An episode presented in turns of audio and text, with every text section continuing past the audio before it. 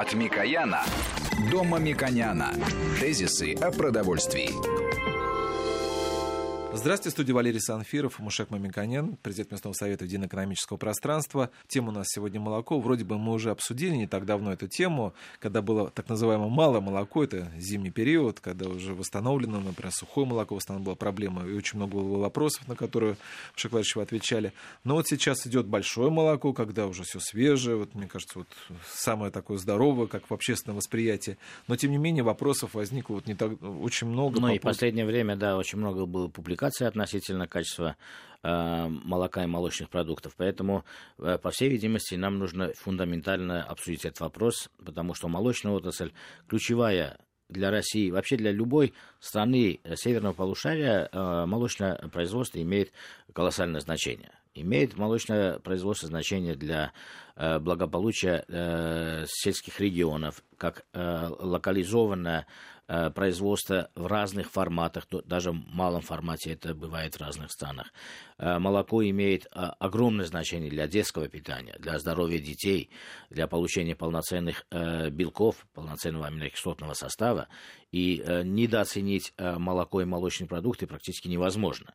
И в мире эту проблему понимают многие страны разным способом поддерживают свою молочную промышленность. И поэтому, когда мы будем говорить о молоке, нужно всегда иметь в виду, что когда мы говорим о государственной поддержке, принятии тех или иных решений, э, мы должны помнить, что в рамках ВТО аграрный сектор, в частности производство важнейших э, пищевых продуктов, не регулируется в мире прямым рыночным конфликтом или э, конкуренцией кто дешевле и так далее, и так далее. Потому что все страны, понимая важность тех или иных товарных категорий, имеют прямые, косвенные, ну, прямые, например, самый яркий пример европейское сообщество, косвенный яркий пример американцы, которые дают э, через потребительскую корзину э, бесплатных э, много продуктов и тем самым содействуют развитию аграрного сектора. Поэтому недооценить молочную отрасль практически невозможно. Но Последние десятилетия у нас очень много вопросов возникает вокруг э, технических регламентов.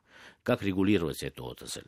Кроме этого, параллельно шли э, процессы интеграционной экономической интеграции в рамках там, таможенного союза с нашими э, коллегами из Белоруссии, создание единого таможенного пространства.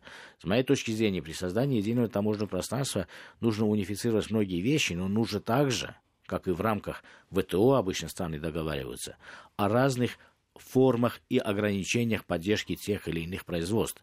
Иначе мы создаем не э, синергетический эффект развития, усиления наших производителей в рамках единого экономического пространства, а создаем внутреннюю конкуренцию.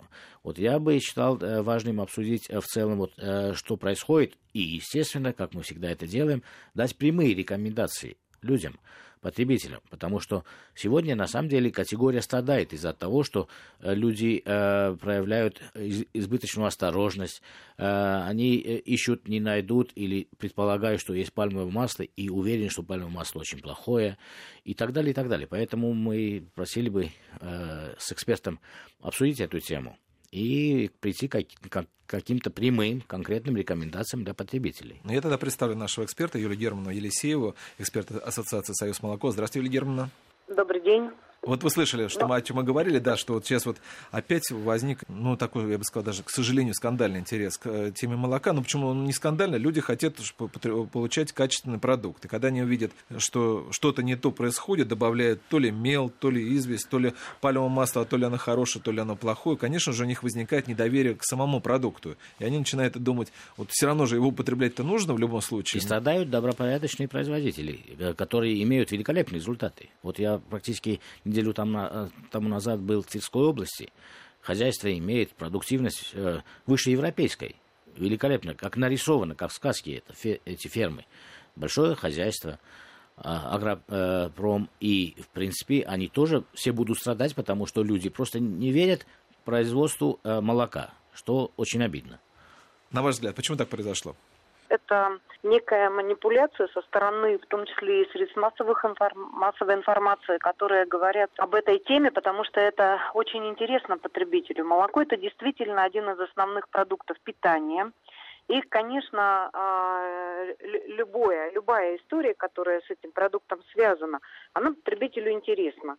А когда начинаем а, мы а, сталкиваться с разными рейтингами продуктов, с различными исследованиями, добровольными, да, какие-то организации осуществляют выборку продуктов, проводят исследования, затем публикуют рейтинги.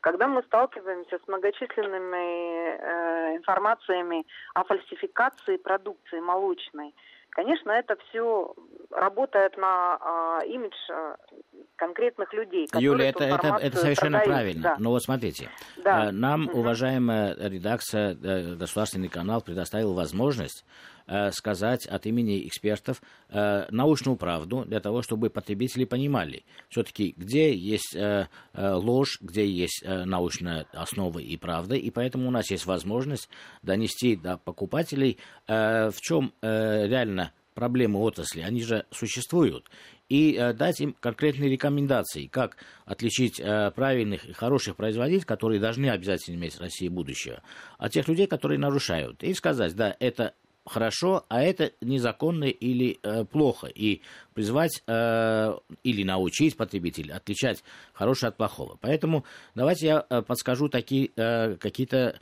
э, мне кажется, элементы, с которых все это начино, начиналось. Обычно это касается не только молочной отрасли, это касается мясной, мы обсуждали эти вещи. Иногда нам кажется, нам, это иногда экспертам, иногда министерствовым ведомствам, кажется, что во имя блага, чтобы мы, например, больше ели отечественных продуктов, э, можно найти элементы дискредитации э, продуктов, которые мы импортировали. Это было особенно характерно в конце 90-х годов, в начале 2000-х годов. И, например, конкурентами нашей молочной промышленности являлась поставка сухого молока из ряда стран. Из Новой Зеландии, вы помните, из Европы, из Беларуси и так далее. И тогда возникла идея, давайте мы скажем, что если сухое молоко восстанавливается, то на этикетку должна быть вынесена надпись как э, молочный напиток. Ну, что явно э, дискредитировало маркет, маркетинговом смысле этот продукт, потому что люди не хотели и не хотят, до сих пор не хотят. Они не понимают, почему это молочный напиток, когда до этого, в советский период, это было молоко.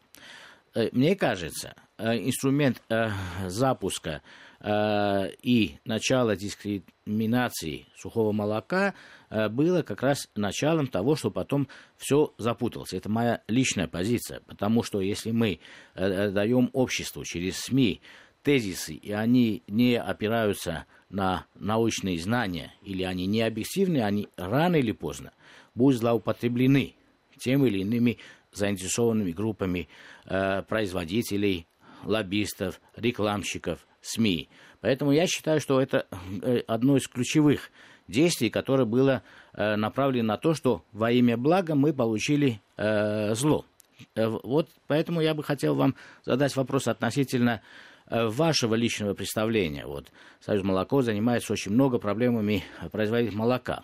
И многие, естественно, э, в свое время не поддерживали такое решение, многие поддерживали такое решение, но все-таки технический регламент э, ЕАЭС предусматривает дискредитацию сухого молока. Хотя напомню, что в советский период детское питание должно было быть произведено только из сухого молока, потому что сухое молоко – это доброкачественный продукт, оно имеет очень много свойств. Это продукт, который просто трансформирует сезонность и цену, которую мы имеем летом, это высокое молоко, да, для того, чтобы его правильно использовать э, зимний период. Кстати, у многих э, народов, которые имеют многотысячную историю, э, способы э, сушки молока или молочных продуктов сохранились до сих пор и из них делают очень много молочных супов и так далее, и так далее. Это вот э, такие э, пемзообразные камешки из э, кисломолочных продуктов. Это тоже любопытно, интересно бы рассказать. Это продукты очень полезны, с моей точки зрения. Вот ваше э, мнение или экспертов вашей э, группы, э, вы считаете, что сухое молоко э, является э, продуктом хуже, чем нативное молоко? Или все-таки мнения за эти 10 лет, когда результаты мы получили противоположные, у вас изменились? Вы знаете, я, конечно же, согласна с вами, что э, не должно быть дискредитировано сухое молоко, потому что те э, параметры, технологические параметры, э, температура, время нахождения молока в э, сушильной башне, они позволяют сегодня при современных технологиях сохранить э, практически все полезные свойства, те, которые мы имеем в натуральном молоке. И э, если мы затронули тему производства молока, производства сырого молока, то мы не можем э, обойти стороной тот факт, что сегодня мы имеем э, значительную сезонность. Она вот как была в Советском Союзе у нас, то есть э, вы уже об этом тоже говорили, что зимой у нас молока меньше, чем летом. И э, сохранить объемы производства продукции без использования сухого молока, без использования, например, того же сливочного масла, а, которое производится летом и в блоках закладывается на хранение. То есть это крайне сложно.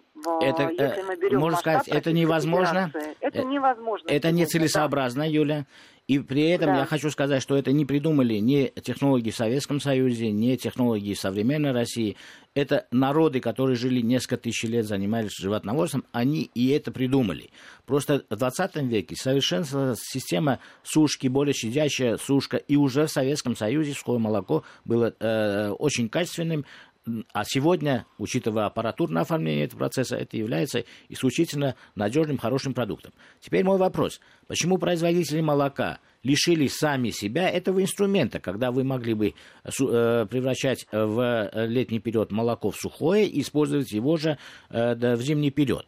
Вот э, много ваших коллег были за введение таких технических регламентов, который, с моей точки зрения, привело к тому, что Э, я, производитель конечных продуктов, вынужден сегодня покупать у любого э, человеку, любой компании продукт, если он мне приносит правильные документы, где написано, что это нативное молоко. Если он принесет документ, что это восстановленное молоко, я не могу его использовать, потому что я на этикетке должен во многих продуктах это указать. Поэтому э, создалась ситуация, когда мы решили себя самих инструментов, когда мы могли бы сами сушить и сами потом бы использовать. И кроме того, стимулируем конечных крупных производителей покупать у тех, э, кого мы на самом деле не очень хорошо знаем ну, ну, ваших конкурентов, потому что ваши конкуренты это та отрасль, которая не производит или не только производит здесь а, молоко, не содержит молочный скот, а они одновременно занимаются и в большей степени процессом восстановления молока, что легально, нормально было в советский период. И сегодня это легально, нормально. Просто документы получается, что и кроме этого научно измеряемых способов это восстановленное молоко – или методов, которые могли бы быть в основе контроля, практически не существует. И ну, научной основы нету для того, чтобы это создать. Вот как вы считаете, не пора ли вам э, инструмент, который вам же нужно, восстановить и в технических регламентах обозначить, что молоко и сухое, и нативное имеют те же свойства, ту же полезность, и они равные продукты. И на этикетку нужно выносить слово молоко, а не молочный напиток. Вот ваше мнение. Значит, я услышала два вопроса. Это первое, возможность э, производства питьевого молока именно из восстановленного. И второй вопрос – это маркировки. Вот давайте мы последовательно их разберем. То есть сегодня технический регламент э, на молоко и молочную продукцию Таможенного союза, который действует сегодня для всех стран Таможенного союза, он разрешает изготовителю использовать восстановленное молоко для производства, а, например, кисломолочной продукции. Это мы знаем, а молоко? Для питьевого молока это запрещено. Что рассматривается сегодня? Сегодня, когда регламент уже поработал а, полтора года, когда уже мы имеем правоприменительную практику, а, вот прям в данный момент разрабатываются поправки к данному регламенту. И в этих поправках то, о чем вы спрашиваете, предполагается учесть. То есть э, можно будет использовать восстановленное молоко. А почему Чем вот я, наша а... позиция поменялась за последние э, буквально пять лет?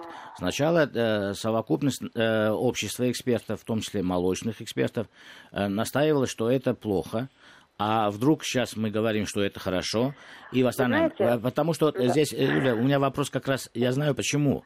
Вопрос доверия потребителей. Потребители, они э, такими э, разворотами, они шокированы.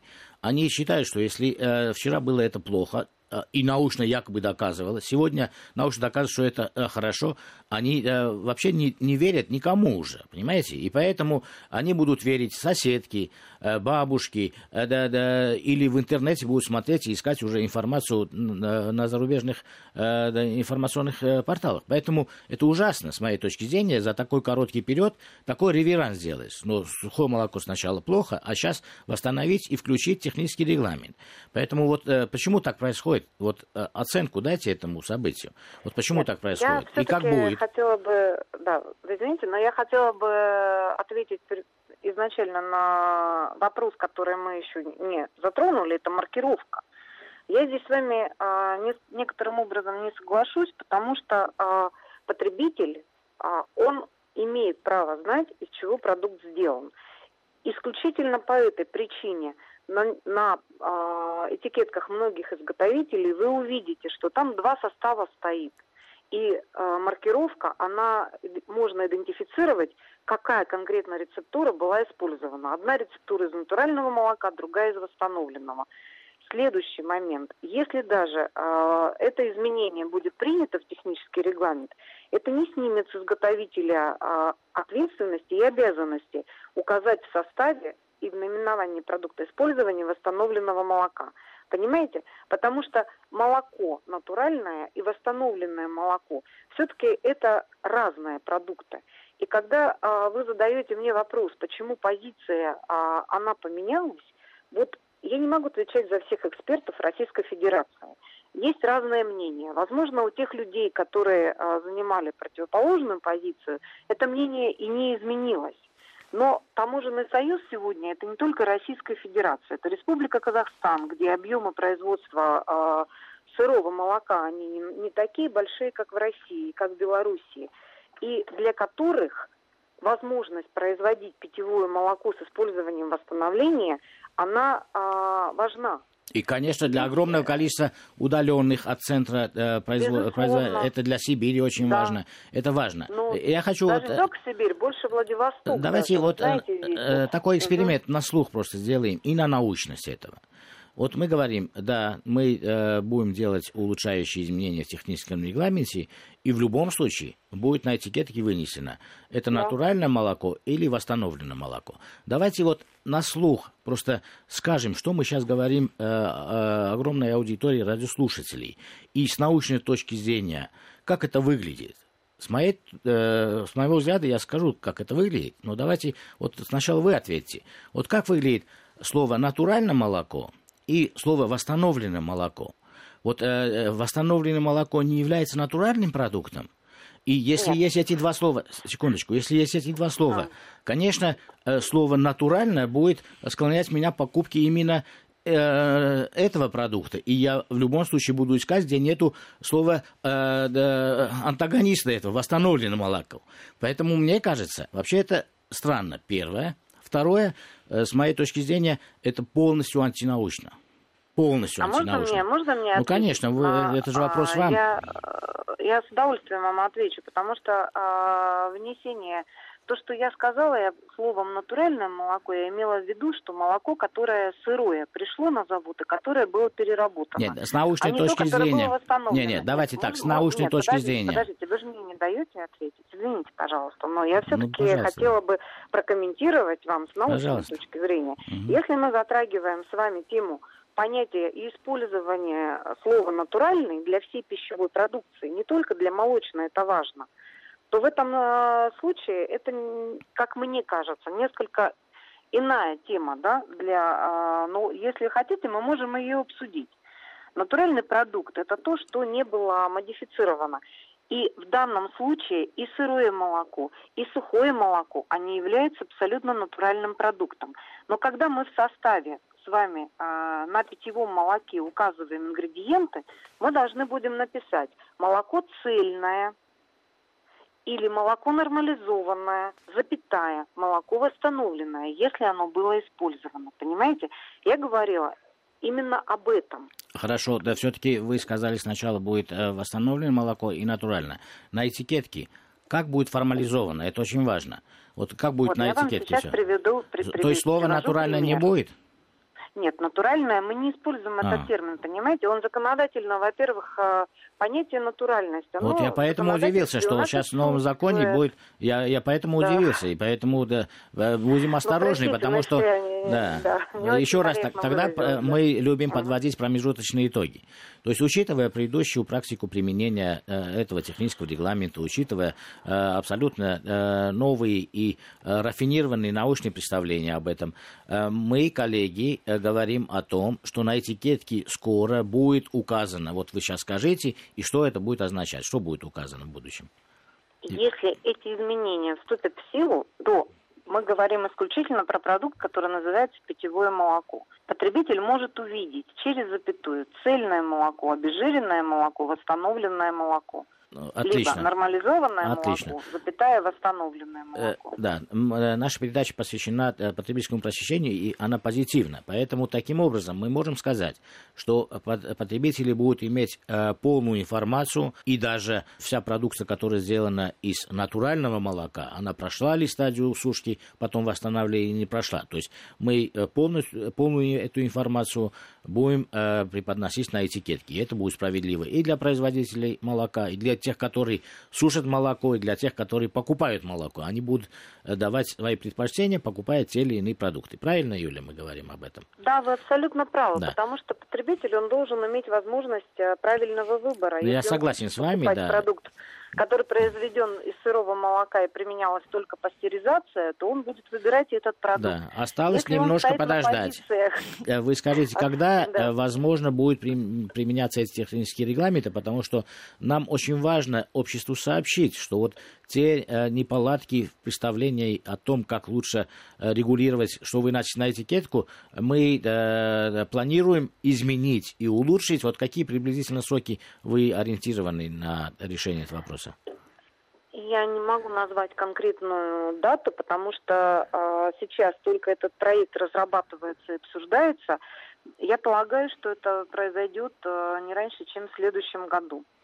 Хорошо. Но э, у меня есть свои представления по поводу этого периода. Я не буду расстраивать вас.